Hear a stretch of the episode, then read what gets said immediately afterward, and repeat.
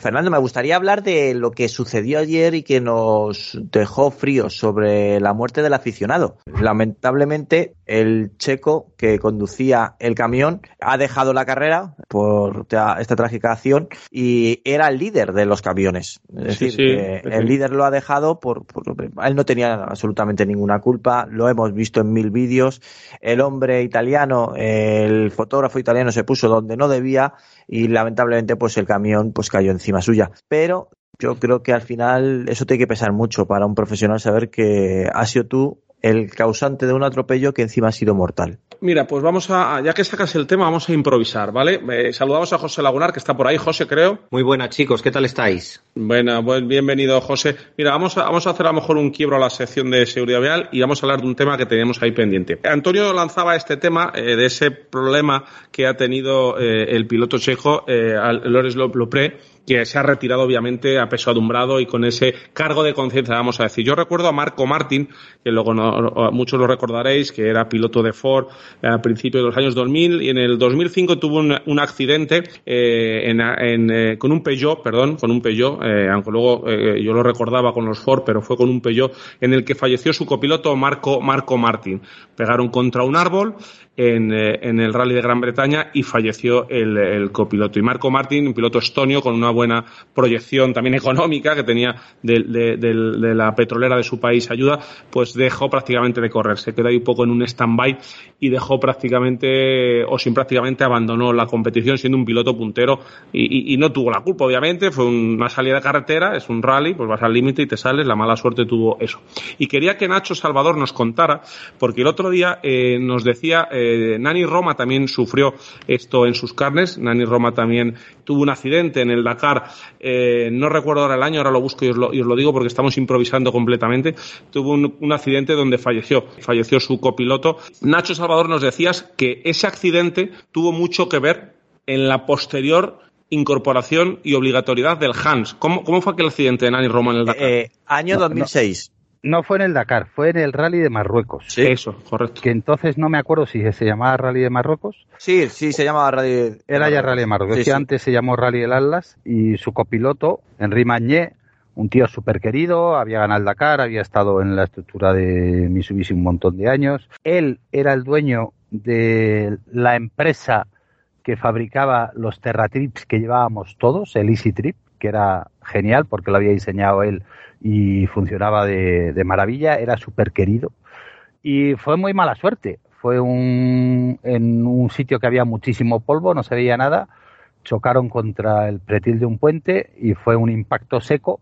Y lo que llaman el golpe del conejo, se partió el cuello y murió. Y a raíz de aquello se aceleró un poco el instaurar el tema del Hans, porque es verdad que si hubiera llevado un Hans, eh, Enrique estaría hoy con nosotros. Decir que fue justamente la última etapa del Rally de Marruecos del año 2006, en la sexta etapa. Sí. Perdonad una cosa porque habéis abierto dos melones importantes. Por un lado, el tema de la responsabilidad y el sentimiento de culpa, sea de quien sea la responsabilidad al final eh, eh, estas personas son profesionales de la automoción, profesionales de la competición y aún así ese sentimiento de culpa eh, en muchos casos, por desgracia, hace que estas personas pierdan la vocación o pierdan su motivación porque, porque se han visto involucrados en un accidente en el que ha habido, por desgracia, em, fallecidos.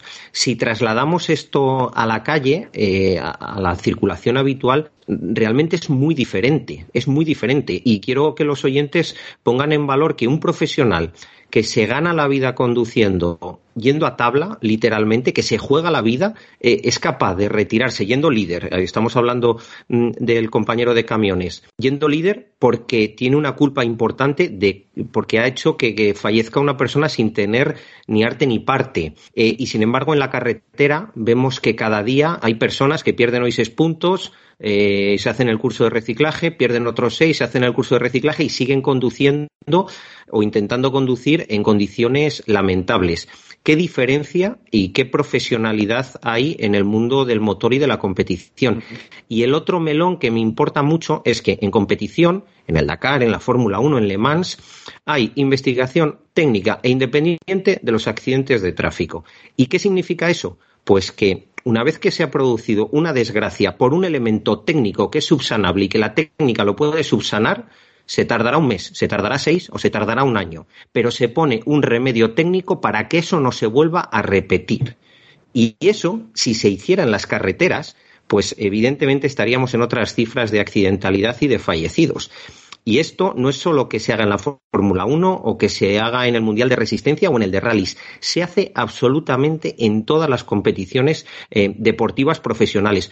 ¿Por qué la administración pública no copia un poquito de lo que se lleva haciendo en automoción 50 años? Joder, 50 años mejorando con la técnica y salvando vidas y, en las carreteras nos tienen como a perros tirados. Es que me da muchísima rabia. Y que luego un conductor como el del camión tenga la desgracia, y por supuesto más desgracia tiene el aficionado que ya no está con nosotros y, la conciencia le pueda y haga y se retire del Dakar. Es que vamos, se me ponen los pelos como escarpias con este tema. Pues dejamos la sesión de seguridad vial con este tema que queríamos introducir, ¿no? De, cómo se toman medidas eh, para tapar fallos que producen víctimas en la competición y que no se lleva a la calle ese sentimiento de culpa. Y si te parece, José, dejamos para mañana una sección muy interesante que nos traías para hoy, que es eh, cómo incide el mantenimiento del coche al hilo de, la etapa maratón, que los, los, los pilotos son ellos los que, los que reparan su coche en la seguridad vial. ¿Te parece?